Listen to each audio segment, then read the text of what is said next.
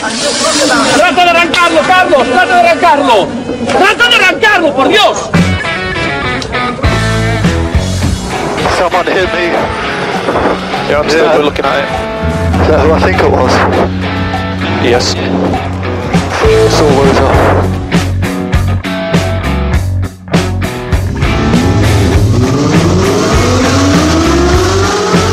Izquierda más ojo corta, se cierra poco.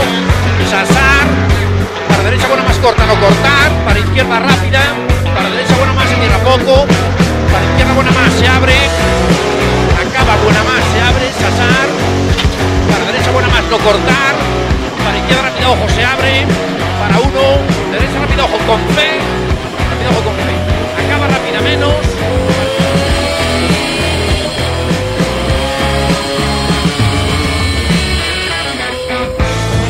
Yes, it's position. Oh, grazie ragazzi! Uh, che giro! Grazie! Hola, hola, hola, hola, hola, hola, hola, hola. Muy buenas tardes, bienvenidos, bienvenidas. Una semana más, un año más, un mes más a Turbo Track. Buenas tardes, Dani. Muy buenas tardes, David. Feliz año, primer Turbo Track de este 2020. Voy, voy. Voy, voy. 2020. Ah, ve, va, claro. Ya. Empezamos el año con humor ¿Qué te, del dije, mío. ¿Qué te dije ayer? Tengo que apuntarme estas frases de millennials porque... claro, acabo perdido, amigos y amigas. Da igual, es- esto solo te va a durar un año la gracia, entonces pues no... Bueno, ya, pero... Y te va a costar nueve meses aprendértela, ¿no? Y luego si, si me olvida la semana, fíjate. ¿Qué tal? ¿Qué tal? ¿Cómo- ¿Cómo están yendo las navidades? El- Bueno, pues ¿Estás no. aturronado ya? Yo no, sí. No, no he comido nada de turrón todavía. Yo de turrón tampoco. Las croquetas de mi madre no me dejan hueco para el turrón. Bueno, eh, pues está- est- estoy comedido estas navidades en cuanto a dieta. mm, o sea que, bueno, bien. Siempre se hacen excesos, pero el tema turrón, tema tartas, tema, nada. Y bien, bien, bien. Pues yo ahora mismo elevo el consumo medio de cualquier coche de combustión y reduzco la autonomía de cualquier eléctrico. Lo único, si la propulsión cuenta, pues, pues lo mismo se puede valorar. Pero sí, venga, un año más, ya estamos en 2020. Fíjate, este proyecto empezó en 2000. Eh, 19. Bueno, realmente empezó en el 18. ¿Ves? Mira, ya. eh, Pero ah, le pusimos la cabeza y forma en 19. Y arrancamos ya. eh, eh. Ya, segundo año de TurboTrack, amigos. ¿Tú te crees? Ya, ya. El, el LinkedIn que cuenta el tiempo como le da la gana ya, ya pondría un año y no sé cuánto. Eso Porque es. siempre cuenta de más, yo no sé cómo lo hace. ¿Qué, qué te parece si... Bueno, yo al público en general le hago una aclaración. Eh, le he impreso a David la escaleta con, con todo lo que íbamos a hablar, con enlaces a las noticias y tal, pero no se lo he mandado en digital, solo se lo he impreso. Entonces está David ahí dándole al papel a ver si se le abre el enlace. No se me abre. No, no, no tiene ganas de funcionar este enlace hoy. Nada. Pero bueno, que- Alexa, Alexa, ábreme. Hoy, ¿verdad? Teníamos que comprarnos una Alexa. Bueno, eh, No, veo que vamos... trabajo sí, a mí. No, hombre, tampoco. Vamos a ver. eh, veo que hay contenido, ¿eh? Como siempre, hay objetivos para el 2020. Voy, voy. de la DGT. Eh, nuevo límite de emisiones para todas las marcas. Que no son todas, ¿ves? Es que todas las noticias hay que leerlas. Ah. No, no somos tan amarillistas, pero sí.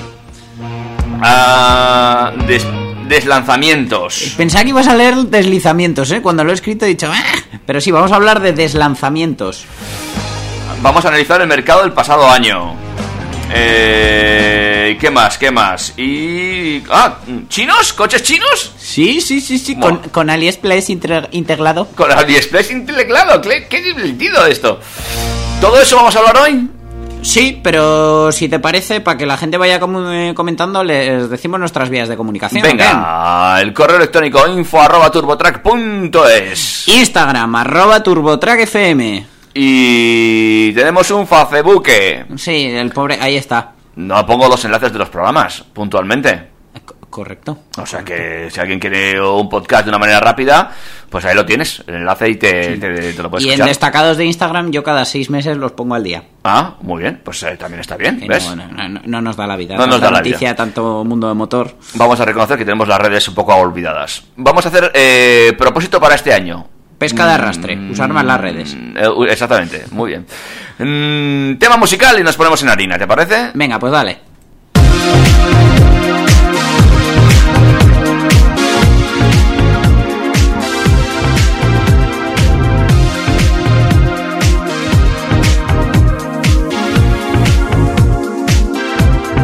Driving through red lights. My mind is on the prize. I've been floating Be a satellite. Chasing you through the night. My heart is aching for more.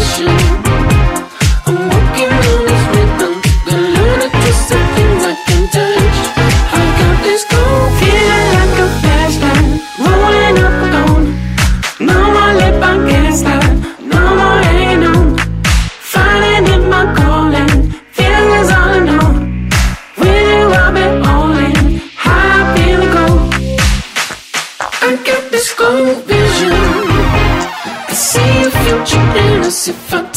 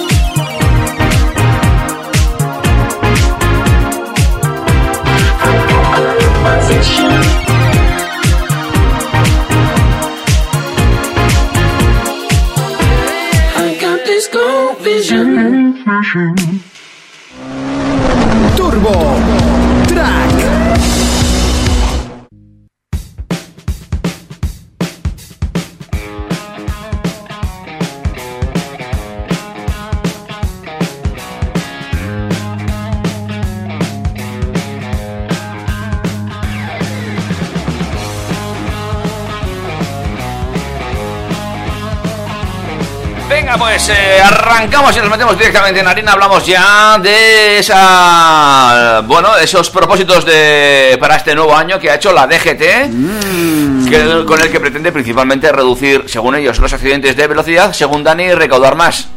Bueno, un poquito de todo. eh. Yo todo lo que sea reducir accidentes lo veo bien. Eh, este año 2019 se va a convertir en, en el segundo consecutivo con menos muertes en las carreteras.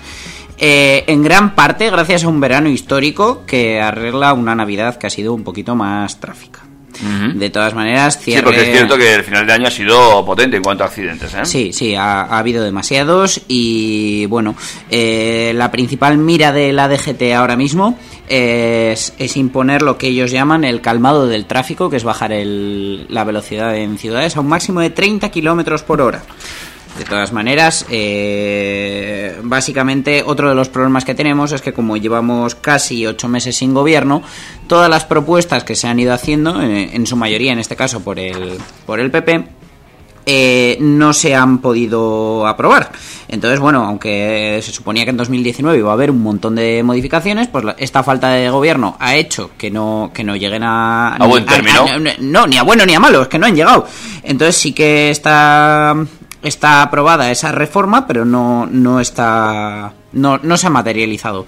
Entonces, bueno, entre ellas están algunas, ya hemos hablado de ellas durante el resto del año, los seis puntos menos por utilizar el móvil al volante, la reducción de velocidad a 30 kilómetros hora en ciudades, el certificado de circulación para vehículos de movilidad personal, que son los de pues, patinetes eléctricos, segways, hoverboards, etcétera, eh, que mm, normaliza el uso y, y recoge unas normas dentro de, de, de la red nacional, por así decirlo, ya que cada ayuntamiento tiene sus, normas normativa. propias. Y eh, bueno, alguno más que ha seguido sin, sin llegar, pues por ejemplo el tema de, de los cambios en el examen del carnet de conducir. Así que, bueno, a ver qué, a qué puerto llega. No sabemos todavía si vamos a tener gobierno, si no, si, estas medidas van a seguir ahí en stand-by. Pero desde luego, eh, ya os digo que uno de los principales focos es bajar la velocidad eh, a 30 kilómetros hora en las ciudades, sobre todo para reducir los atropellos, porque ahora mismo son, una de las mayores fuentes de víctimas mortales para nuestras carreteras. También me parece ser que hay eh, en previsión de actuar sobre eh, medidas especiales para los motoristas. De ahí algo hablamos. eh, parte de, de estas medidas podían ser el, el tema del equipamiento que hablamos en los primeros Turbo Tracks, de obligar a guantes, eh, obligar a, a chaquetas especiales. Por otra parte están los cursos de, de formación y de concienciación que con el incentivo de, de aumentar el saldo de puntos de los conductores de motocicletas podían podía repercutir en la seguridad solo con esa parte de formación. Bueno, hay, hay muchas cosas pendientes. No sabemos muy bien cuáles van a aprobar y cuáles no, porque desde luego, como sigamos en un país sin gobierno, yo no sé qué vamos a hacer. Bueno, bueno, estas, eh, bueno, están en ello, están en ello hoy. A ver si entre hoy y mañana se van a poner las pilas. Veremos, veremos si, si, si termina siendo realidad o no. Mm, eh, vale, pues esos son los propósitos de enmienda para de la DGT para este 2020 y también año en el que van a llegar eh, las nuevas eh, marcas de emisiones, ¿no?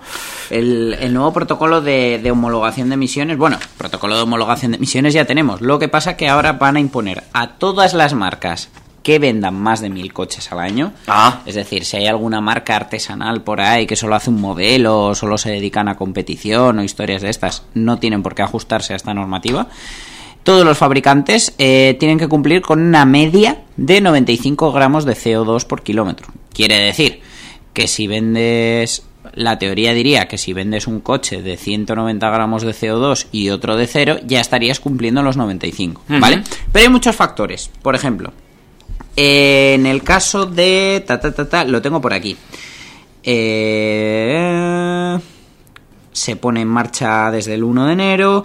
Eh, esto ya lleva aprobado desde febrero de 2014, para el que le parezca que, que esto nos ha pillado el toro. No, los fabricantes lo sabían desde hace 6 años.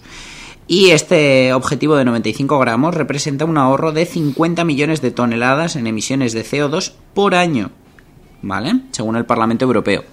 Eh, los que no cumplan con esta media de emisiones deberán abonar multas millonarias, ya que estas se calculan en función del número de vehículos que hayan vendido en todo el año.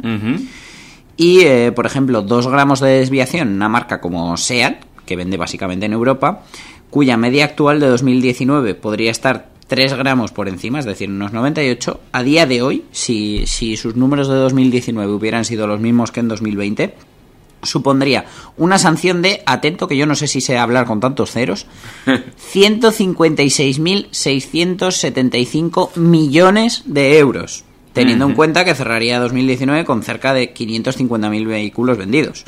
No obstante, SEAT y otros muchos tienen ya prevista la medida de 2020, su gama va a bajar notablemente el número de emisiones y van a meter pues modelos electrificados, tanto híbridos como eléctricos, y eh, estos mismos vehículos de, de cero emisiones eléctricos van a contar, eh, bueno, no los de cero, sino los de menos de 50, ya que habrá algún híbrido enchufable que también cumpla, computará dos veces a la hora de calcular la media de emisiones de las marcas. Ah. Es decir, si tú vendes un coche de 100 gramos de CO2 y dos híbridos enchufables o, o eléctricos que emitan menos de 50, la media de emisiones pues será esos 100 gramos entre 3 Ujú. porque contará, contará el doble. Eh, esta ponderación excepcional se va a ir reduciendo eh, de forma paulatina y en 2023 los coches ecológicos dejarán de ofrecer esa bonificación extra, por lo menos a día de hoy, si no cambian la, La- la normativa, normativa. y contarán como un solo automóvil. Eh, en el camino, pues bueno, pues por eso todas las marcas están sacando su modelo eléctrico para bajar la media de emisiones de, de toda la gama. eh, hay asociaciones que, que solo fabrican eléctricas, entonces, pues bueno, eh, más o menos se va a ir cumpliendo. Pero sí que es cierto que la lógica nos dice que en los vehículos más contaminantes puede ser que los precios durante este 2020 se inflen un poco para que en caso de que la marca incumpla esta normativa de estar por, de- por debajo de los 95 gramos de media por culpa de esos vehículos, sea el cliente quien en el precio del coche eh, repercuta esa, esa multita. Vamos, un ecoimpuesto, por decirlo de alguna forma, para el cliente final. Sí, sí, lo que pasa es que en vez de estar desglosado como impuesto, pues simplemente el precio del coche subirá. Eh, todo esto para conseguir ese tope de emisiones que ya veremos eh, a final de año y cómo se va llevando todo esto. Yo creo que los, va- los van a cumplir, porque si, por ejemplo, una marca como SEAT, que hasta ahora no, no ha tenido híbridos más allá de los de gas natural, de GNC, que realmente no son híbridos, son eh, bifuel, bicombustible, y sin tener eléctricos más allá del patinete, que tampoco cuenta, mm, están en 98 gramos de CO2, yo creo que ahora introduciendo eléctricos e híbridos en su gama se van a adaptar perfectamente y otras grandes marcas de volumen como pueda ser por ejemplo Peugeot, Citroën, etcétera, van a estar también a la, a la altura. Eh, pues iremos viendo cómo va transcurriendo el año, si se va cumpliendo esta nueva normativa que en principio no afecta al usuario final, es decir, no vamos a notar nada a excepción de que te quieras comprar un eh, coche con eh, unas altas emisiones que como bien dice Dani, pues seguramente te incrementen ligeramente el precio final. También hay que tener en cuenta que la nueva normativa, por ejemplo, de tráfico para este año eh, ya ha implantado la etiqueta ecológica en Barcelona. Y bueno, todo eso hace que el parque se vaya mm, paulatinamente rejuveneciendo. También es cierto que estamos esperando a ver si hay algún tipo de medida por parte del gobierno para planes de achatarramiento, por ejemplo. Sí, bueno, hasta ahora hemos tenido hasta el 31 de diciembre el plan MOVES, que, que para la compra de un eléctrico nos bonificaban con hasta 5.500 euros con el achatarramiento de, un vehículo antiguo.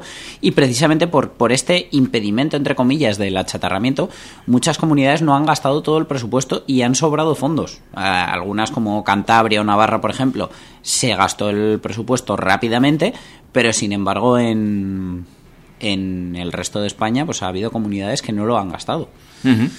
Entonces, bueno, pues a ver si ponen en marcha un plan en condiciones, unifican un poco criterios, porque desde luego es, es un poco jaleo que a veces lees temas de ayudas, te, te intentas informar y resulta que no se aplican a tu comunidad autónoma, que bueno, a mí me parece que esto debería estar regulado por el Estado y las subvenciones y las ayudas deberían ser las mismas en todo el territorio.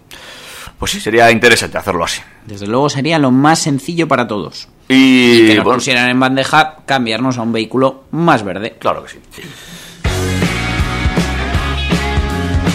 Nos estamos volviendo ecológicos poquito a poco, ¿eh? veremos si conseguimos con, concretar y cumplir con esa norma ¿eh? y llegar a esos 95 gramos, que tú dices que sí.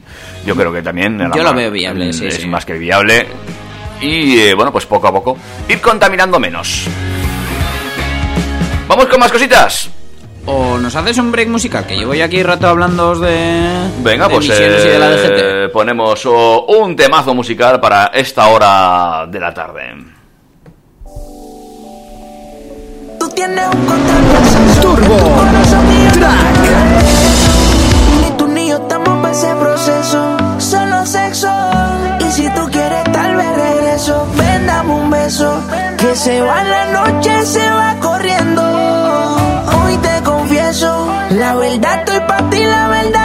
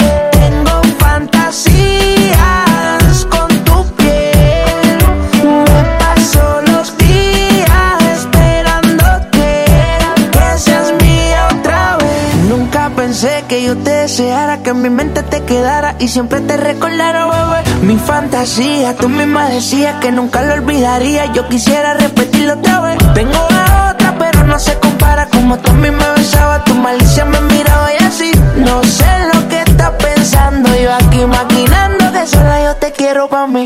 No aguanto trato, pero no aguanto.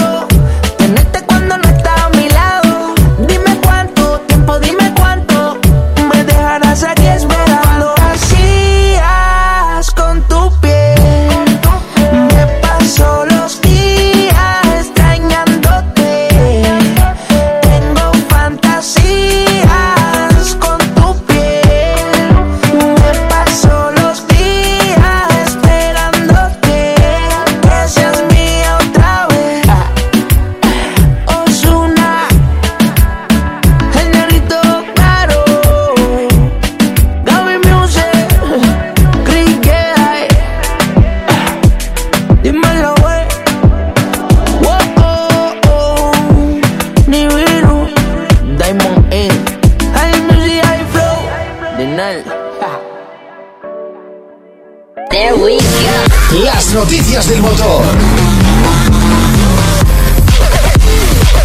Las noticias del motor.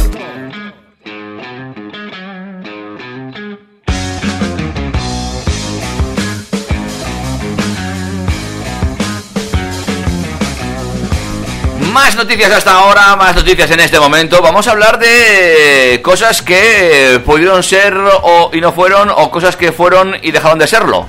Vamos a hablar de cosas que fueron y ya no son. Ajá. ¿No, Porque- no, ves? ¿No- no- no has traído ninguna de esas que iban a ser y que no fueron? Eh, no, Un día te traigo yo una de esas. Sí, porfa. Venga, vale. Porfa, Esos, esos proyectos que nunca llegaron, nunca pasaron del papel o del barro. Exactamente. O que lanzaron, eh, iba a ser un gran bombazo y acabaron vendiendo cinco coches. Eh, mira, eso da, da para un ratito de hablar Por también. Igual que esto, porque son los coches que eh, ya no puedes eh, comprar. Salvo que recurras al mercado de usados. Eh, ya sabemos todos que en los últimos días del año, primeros del, del año nuevo, a todos nos gusta hacer balance, ver eh, cómo ha ido el año, hacer números, las empresas cierran todo. Y, y a nosotros nos gusta también pues echar la vista atrás y ver qué coches hemos podido comprar durante 2019 que ya no están en el mercado, pues porque por unas razones u otras el mercado se los ha comido, las marcas han decidido que ya no eran rentables y pues de, de cualquier manera se han retirado ya de la venta como coches nuevos. Puede ser que de alguno, aunque de alguna unidad en stock por matricular, pero desde luego no son coches que vas a poder pedir a fábrica, elegir, configurarte y hacerte el coche de tus sueños. Uno de ellos, el más icónico tal vez de esta lista, el Volkswagen Beetle. Eh, la verdad es que no sabía que había desaparecido y ahora que estaba leyendo un poquito por encima, eh, es cierto que este coche, bueno, pues eh, ya no vamos a poder encontrarlo.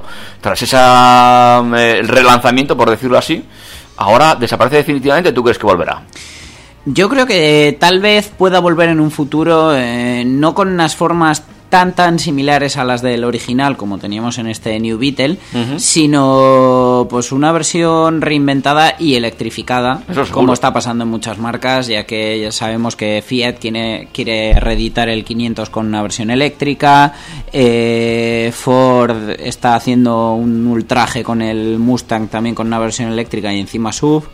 Entonces, bueno, este Beetle que se desarrolló en la década de 1930 y llegó a convertirse en un símbolo del renacimiento de Alemania como una potencia industrial después de la, de la Segunda Guerra Mundial, eh, se nos va. El primer Beetle disfrutó de muchos años de gloria comercial hasta, hasta iniciar un declive que acabó en el 79 con la decisión de, de limitar su fabricación solo a la planta de México. Y, y bueno, luego sí que es cierto que se reeditó en algunos mercados, no se ha dejado de vender nunca, pero, pero volvió. En el 98, ¿no? Creo que regresó, o sea, otros, prácticamente 20 años en mercado. Sí, 98-99 fue cuando salió el, el New Beetle, que bueno, luego realmente se llamó New Beetle y la generación que ha desaparecido ahora se llamaba Beetle a secas. Parecía un restyling de aquel New Beetle porque en forma recuerda muchísimo, el cambio estético fue mínimo, pero la realidad es que es un coche que no tiene nada que ver. El, el Beetle que se ha ido ahora tomaba la base de la plataforma del Golf 6 Ujú. y el León de segunda generación. Y bueno, era un coche pues diferente, desde luego no, no encontrabas algo similar en el mercado. Cero práctico porque tenía un maletero pequeño con un portón que no abría lo suficiente, siempre era cuatro plazas, dos puertas, pero bueno, es un icono y desde luego quien, quien quería un Beetle no, no valoraba otras opciones. Ya sabes, si quieres un Beetle, al mercado de segunda mano, no te va a quedar otra a partir de ahora. Yo me huelo que puede ser que suceda como en, como en Ford y que si vuelve algún día vuelva hecho sub, cosa que me daría muchísima pena. Con el cariño que tienes tú a los sub. Sí. Eh, otras cosas que se están dejando de ver son las monovolúmenes. Efectivamente, el Ford se ha cargado el C-Max. Eh, hace años hizo su, su apuesta, en 2004, cuando salió la primera generación del C-Max. Era la versión más polivalente del Focus. Tenía, según Ford, eh, un diseño muy similar al Focus. De hecho, salió antes el, el C-Max que el Focus de segunda generación, que era del que partía, y fue el que nos adelantó las líneas. Eh, ellos decían que el comportamiento era de, de un turismo normal con una altura baja. De hecho, me acuerdo que el primer anuncio del C-Max que yo recuerdo en España, en la televisión, eh, era un C-Max andando por la calle y el resto de coches eran flanes. Ah, es verdad, es Encima de verdad. un plato. Entonces se iban todos moviendo así, pues, con el movimiento característico de un flan cuando se tambalea. Sí, sí, sí, sí, y el C-Max no se movía de su sitio. Es verdad, es verdad. ¿Ves? ¿Te acuerdas? De hecho, al a día de hoy era C-Max, pero bueno, nació siendo Focus C-Max, como, como pasó también con los Citroën Sara Picasso, con los Renault Megane Scenic, que luego terminaron perdiendo el, nombre y se quedaron solo con el apellido. Eh, la segunda generación del C-Max salió en 2010, se ha vendido bastante bien, eh, tuvo dos carrocerías además, el normal y el Gran C-Max, que tenía puertas correderas y la posibilidad de tener siete plazas a costa de tener una segunda fila ridícula. Y bueno, pese a que ha cosechado muchos éxitos y en la gama monovolumen de Ford llegamos a encontrar en un momento dado, allá por 2012, 2013, el B-Max, el C-Max, el Gran C-Max, el S-Max y el Galaxy, a día de hoy ya solo queda el S-Max. Que por cierto, a mí me parece uno de los monovolúmenes más interesantes del mercado. Puesto que tiene un diseño y un comportamiento muy cercano al de un coche, pero tiene muy buen maletero, eh, tres plazas individuales en la segunda fila, dos plazas en la tercera fila que son útiles de verdad y un diseño agraciado.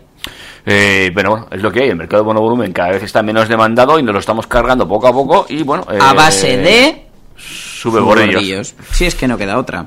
Otro que desaparece. Eh, Ay, qué pena nos ha dado esto. Este, también, sí, yo sobre todo conozco un personaje que le ha dado mucha pena esto, Sí, que desaparezca. ¿eh? Se nos ha ido el Toledito, Mm. el icónico modelo que nació en el 91, que partía de la base del Golf 3.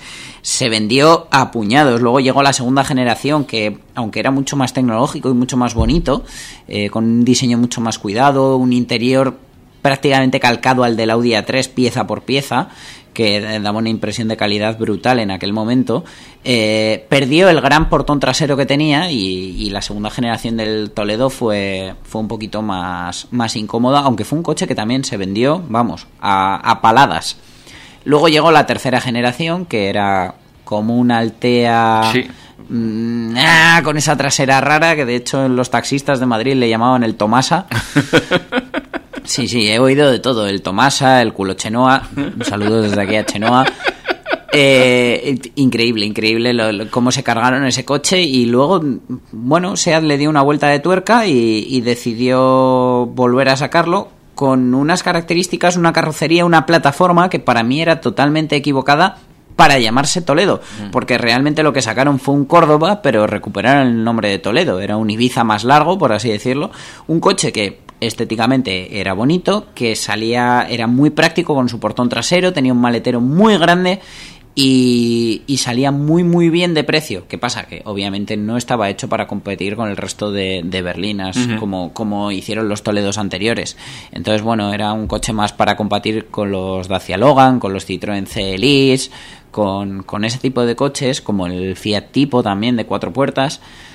A mí me parecía un cochazo, pero evidentemente, mm, por ejemplo, aquí la geografía norte que, que gustan los coches un poquito más vestidos, pues no, No no, termina de encajar y finalmente pues lo hemos perdido. Mm, En su lugar, pues pienso que vamos a tener algún sub más en la gama de SEAT, puede ser que tengamos un León de cuatro puertas que realmente sí que merezca el nombre de Toledo, aunque se llamará León Sedán. Entonces, bueno, pues, pues es otra gran pérdida, pero bueno, la realidad es que, que las ventas están ahí y por eso, por eso han eliminado el modelo. Y hay más marcas que han pedido vehículos, como por ejemplo Toyota, ¿no? Sí, Toyota eh, ha perdido el Avensis Touring Sports y hablo específicamente del Touring Sports, de la variante familiar, porque como sustituto del, del Avensis de cuatro puertas normal y en pro de su globalización, ha salido el Camry, que, que también se vende en el mercado norteamericano, bueno, se vende en, en prácticamente todo el mundo, pero este Camry no tiene versión familiar, con lo cual mm, el sustituto del Avensis es el Camry, pero del Avensis Touring Sport, que es el familiar, no, No tenemos hay. sustituto. Una pena porque el, el Avensis era un coche bonito, lo que pasa que eh, realmente lo ha canibalizado prácticamente en su totalidad el propio Auris familiar y ahora su, su sustituto, el Corolla.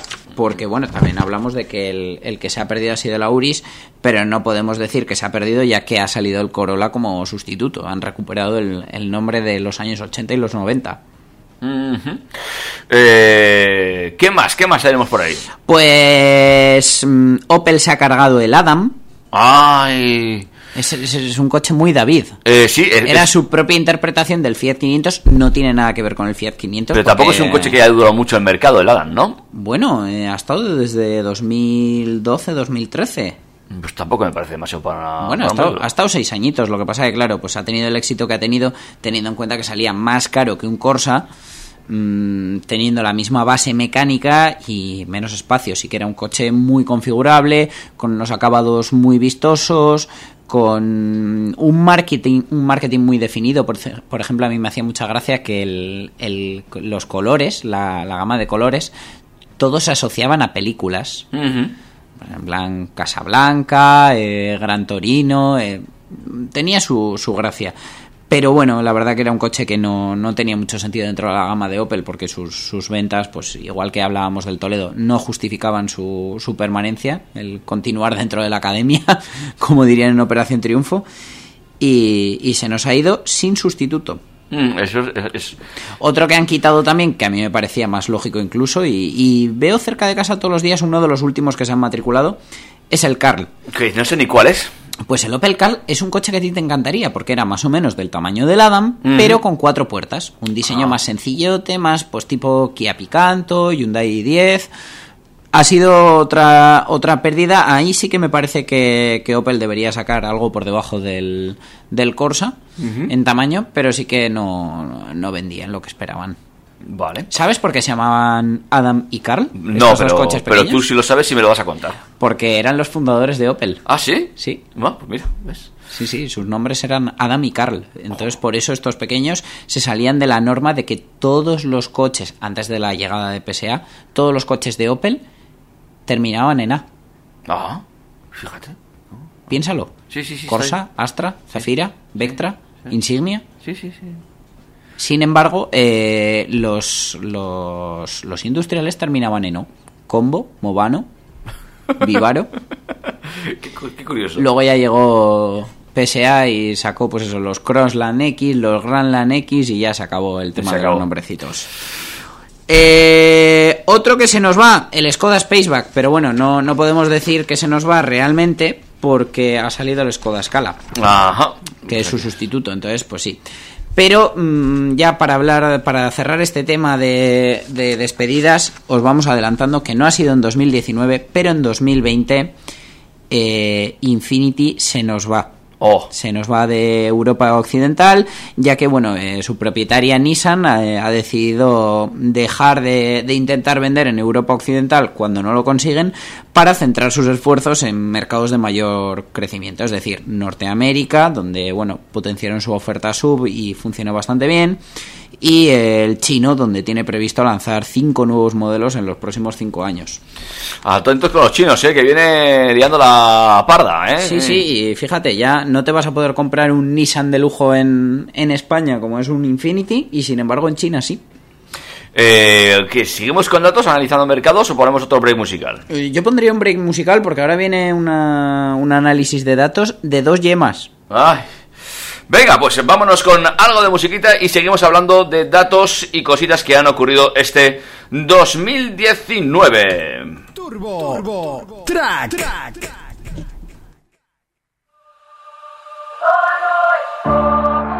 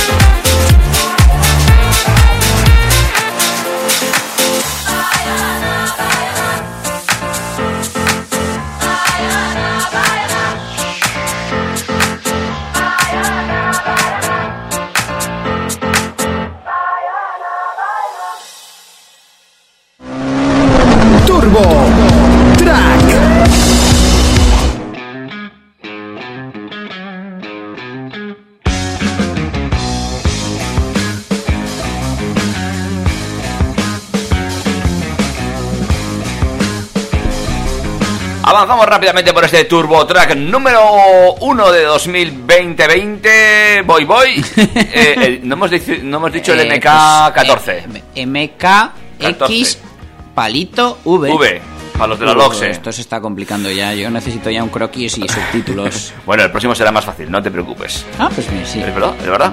Vamos avanzando poquito Eh, seguimos con ese pues análisis para el cual no necesitas croquis, sino has hecho ahí álgebra. a poco. Sí, eh, bueno, álgebra no, ya sabes lo que me gusta a mí la estadística y vamos a hablar de lo más vendido en 2019. Ya hemos tenido nuestra parte triste con las despedidas de, de los modelos que se han ido y vamos a ver qué es lo que se ha vendido, porque 2019 ha sido un año en el que en el mercado español se han matriculado un total de 1.255.516 cochazos. Un millón doscientos cincuenta y seis. 1.255 y pico. 55. Bueno, pues no está Kilo mal. y cuarto. No está mal, ¿eh? No está No, mal. está, está bien y eso que, que el mercado está cayendo, pero bueno, el, el parque móvil cada vez es más grande. Y eh, por marcas, el palmito se lo llevan mm, Toyota en quinta posición, Renault en cuarta, Volkswagen en tercera, Peugeot en segunda y con bastante, bastante diferencia. Y hablamos de mm, más o menos 13.000, 14 14.000 coches prácticamente, justos además. SEAT. SEAT ha matriculado 111.959 coches y Peugeot, que es la segunda, 97.959. Hay 14.000 coches justos de diferencia. Ajá. A ver, es repite, una barbaridad. repíteme el podium. SEAT, Primero SEAT, segundo Peugeot, tercero Volkswagen, cuarto Renault, quinto Toyota, sexto Opel, séptimo Citroën, octavo Hyundai, noveno Kia, décimo Ford, undécimo Dacia, duodécimo Nissan, trigésimo décimo Audi y catorceavo Mercedes, que por primera vez en 25 años le ha hecho un sorpaso a Audi y, y en marcas premium ha quedado por encima en particulares. Ah, vaya, vaya. Porque ya, ve- bueno, en realidad la, la- la diferencia ha sido muy poquita. se- de Mercedes a Audi se llevan 300 coches, nada más. Que es en un mercado tan grande como el español, de millón y pico de coches, es nada. Y, y sorprende mucho, la verdad. Yo esperaba, por ejemplo, que Dacia estuviera un poquito por encima de Ford. Nissan, para las buenas ventas que tiene de Qashqai, lo veo muy abajo. Es- Este año el mercado ha sido muy impredecible. A mí, fíjate que una de las cosas que menos me sorprende es la recuperación de Mercedes, por decirlo así. ¿Eh? Hombre, ya sabes que el, el cambio que está teniendo de La- tendencia, de diseños y de producto, pues Y de venta, incluso en marketing, porque han, han aprendido a, a vender de otra forma. Sí, no, no, desde luego. Está claro que la Mercedes de hace 20, 30 años, pues a día de hoy No le que quedaría- ver. no le diría- no, no, es que sus clientes no estarían vivos. No, por eso mismo. Desde luego, si, si se centra en un modelo de cliente que hace 30 años tenía 50, 60, pues a día de hoy, si está vivo, lo más normal es que no conduzca. Entonces, bueno, han sabido reinventarse. Ha ido, ha ido bien la cosa. Por modelos, eh, primero de todos, el León, 35.642 unidades. 2,84 coches de cada 100 que se matriculan en España son un Seat León. Mm, interesante.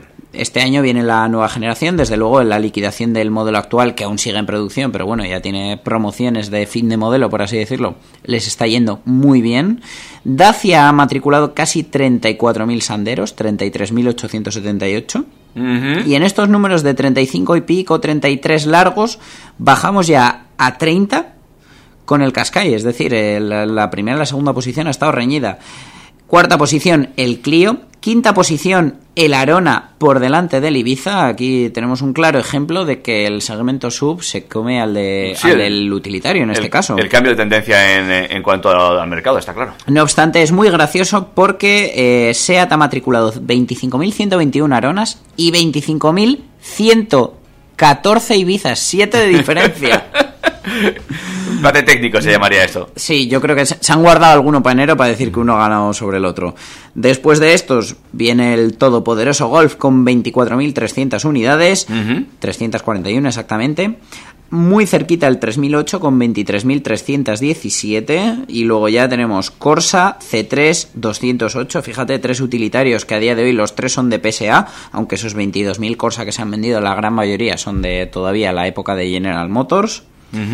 De ahí saltamos a los 2008, Polo, Captur, 500, Ateca y 308. Es, es curioso como en un mercado que, que no quiere coches de tres puertas, que no quiere coches con motor pequeño, que no, no quiere coches mm, del segmento tan urbano, Fiat ha sido capaz de matricular más 500 que Atecas en SEAT. Un coche que se ve bastante más por la calle, pero claro, esto tiene truco y luego pasaremos a comentarlo.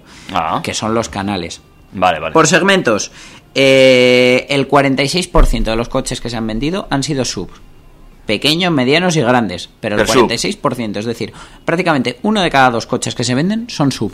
Y de hecho, bueno, a la vista está que en, en la lista de los más vendidos que hemos comentado, SEAT tiene el Arona y el Ateca, eh, Peugeot tiene dentro de la misma lista 3008 y 2008, Renault tiene el Captur por ahí arriba, Nissan tiene el, el Qashqai también en las primeras posiciones, es que es lógico que, veamos estos datos. Luego, eh, vemos una clara, clara, clara caída de las berlinas, ya que eh, contando el segmento berlina como lo tipifica tráfico y familiar, que sería el, el equivalente, no llegamos a un 5%, cuando antes eran los coches más deseados del mercado, sin duda. Sí, sí, no, el, el cambio de tendencia es clarísimo, los supercorridos, como tú dices, están comiendo prácticamente todo. Ya hablábamos hace unos minutos de la desaparición de muchos de los mono- monovolúmenes y, y berlinas. Pues bueno, ahí están los datos. De todas maneras, de este 1.255.000 coches, 591.000, es decir, no llega a la mitad por poco, el 47%, se han matriculado a clientes particulares, como tú y como yo, con un DNI. Después, eh, para empresas, entre compras y renting, que en los renting también, bueno, entran los particulares, pero es, un dato que va, va a afectar poco porque a día de hoy no, no se vende tanto. Se ha vendido el 32%, es decir, con esto ya tendríamos el 79% del mercado. Y el resto ya se, se reduce a los alquileres sin conductor matriculados tanto en compra como en renting, que son el otro 18% del mercado, donde ahí es donde, por ejemplo, ha destacado el Fiat 500, ya que Fiat vende muy poquitos 500 a particulares, pero casi todos a empresas de, de alquiler que luego se venden como seminuevos dentro de los propios concesionarios oficiales con poquitos kilómetros y, y muy poco tiempo, pero que vienen de empresas de alquiler y por eso son coches que aparecen en las tablas de eh, empresas de alquiler sin conductor, pero no en particulares, que al final es, es otra guerra. Resto de segmentos, pues alquiler con conductor, autoescuelas, policía, usos públicos y taxis, que entre todos pues no suman prácticamente ni un 1%. Claro, en este caso. Por combustibles, una guerra que a día de hoy eh, parece que si no te compras un híbrido tu cuñado te va a dejar de hablar. En realidad sorprende que los híbridos ocupan solo el 9% del parque móvil del, de lo que se ha matriculado este 2019. Sí que es cierto que en el canal particular es, es mayor la presencia del híbrido, pero en el total solo el 9%, 113.000 coches.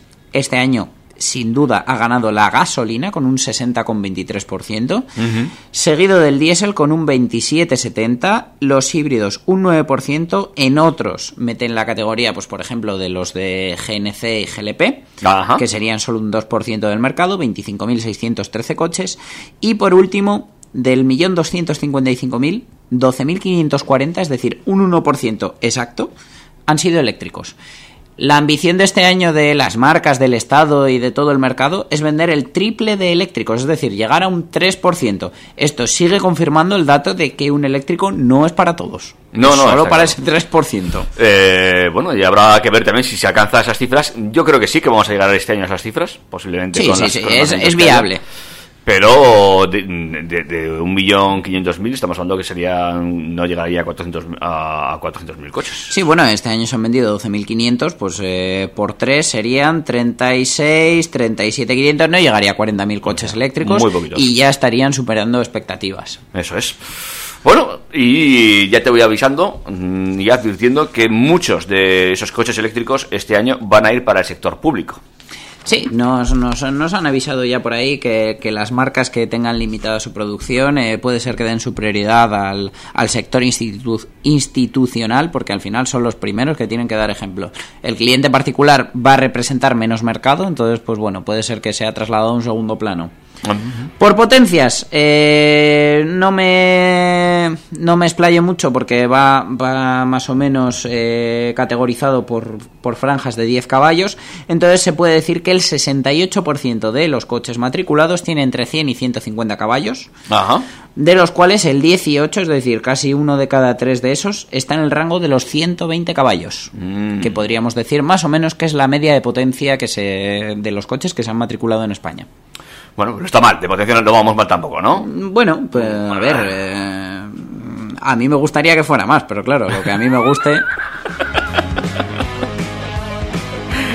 En fin, eh...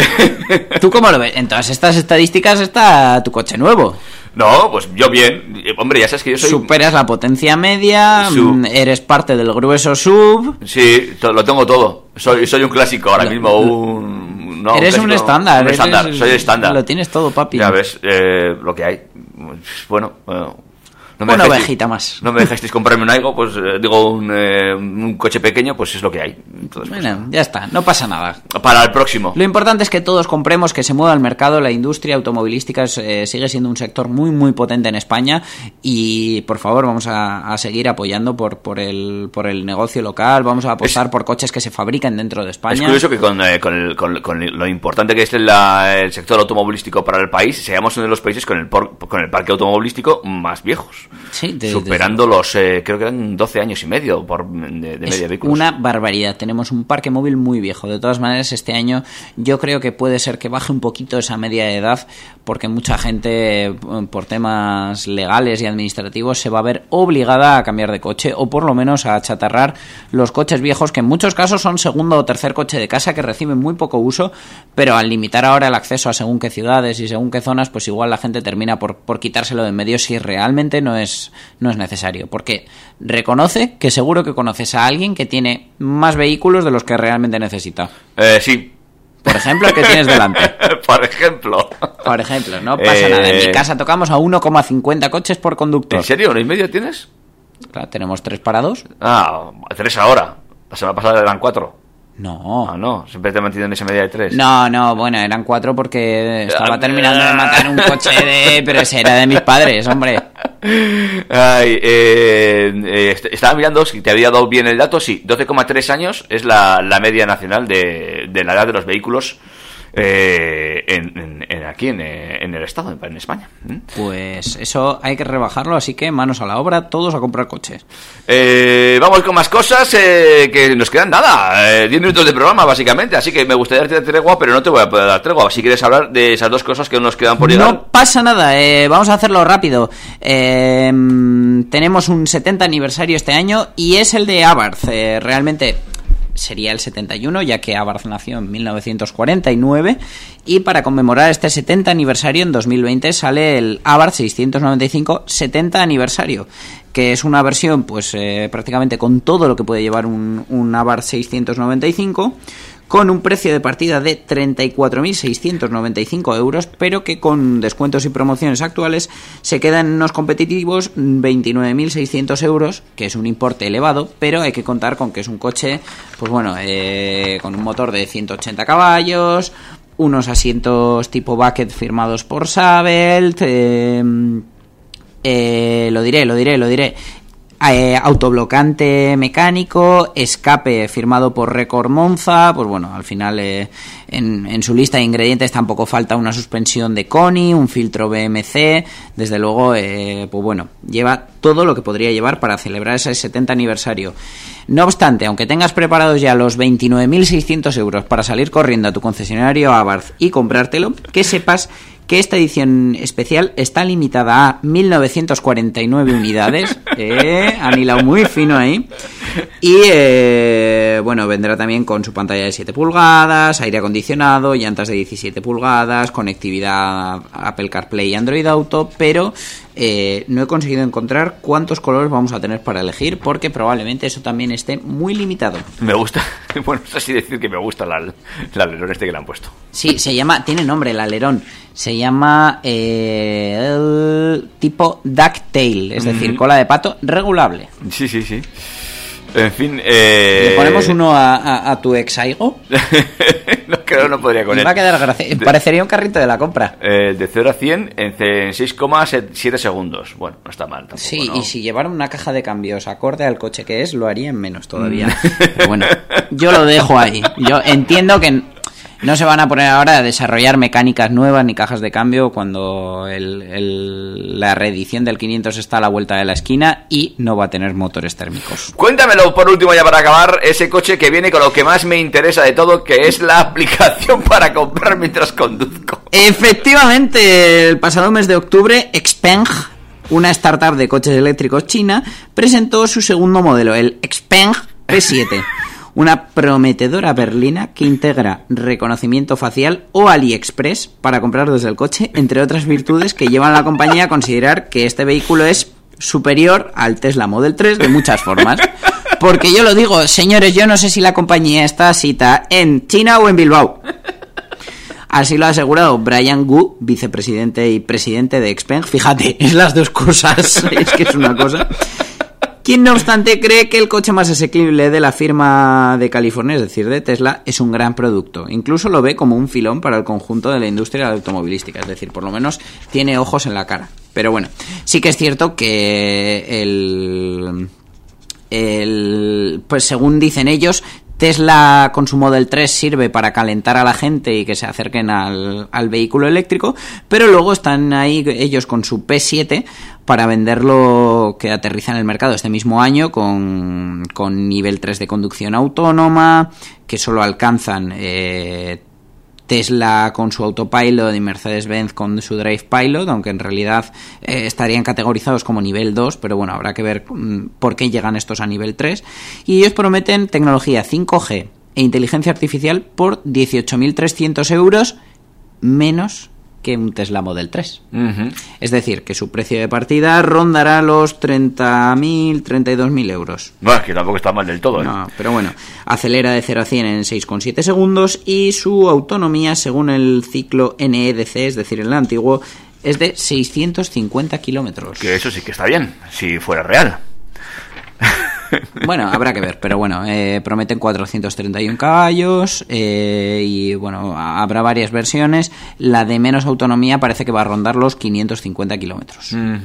Eh, las fotos son bonitas, pero claro, visto que la aplicación que quieren poner para co- dentro del coche es la de AliExpress, me da un poco miedo que Sí, sea porque que puedes pidas. hacer la comparativa de lo que pides versus lo que te llega. Claro, las fotos no son feas, ¿eh? no me disgusta la línea, eh, pero luego lo dicho, habrá que, que ver si esto corresponde a la realidad o lo que te llega luego. ¿Mm? Bueno, a ver, eh, yo me imagino que pedirás esas llantas de 22 pulgadas y luego serán 22 pulgadas a escala y, y traerá unos ruedines que, bueno, no, me- no me quiero imaginar cuál puede ser el resultado. De todas maneras, yo ya os avancé que lo que vi en Frankfurt de marcas chinas, algunas cosas me gustaron demasiado para cosa buena. Vi buenos ajustes, vi buenas calidades, luego habrá que ver si sales a carretera y al coche le entra aire por todos los sitios.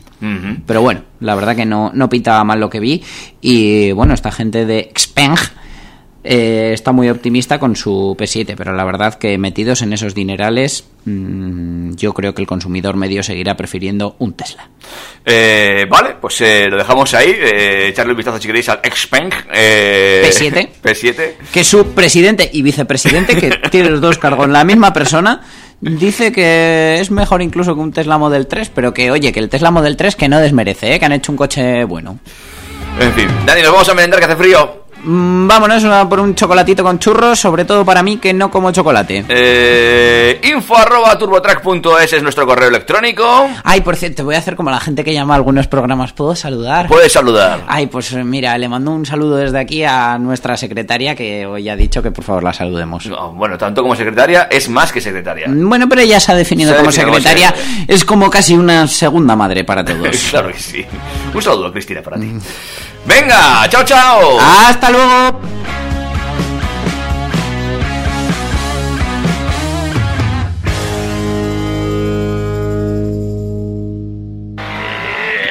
Macho, yo no sé tú, pero yo me lo he pasado muy bien, macho.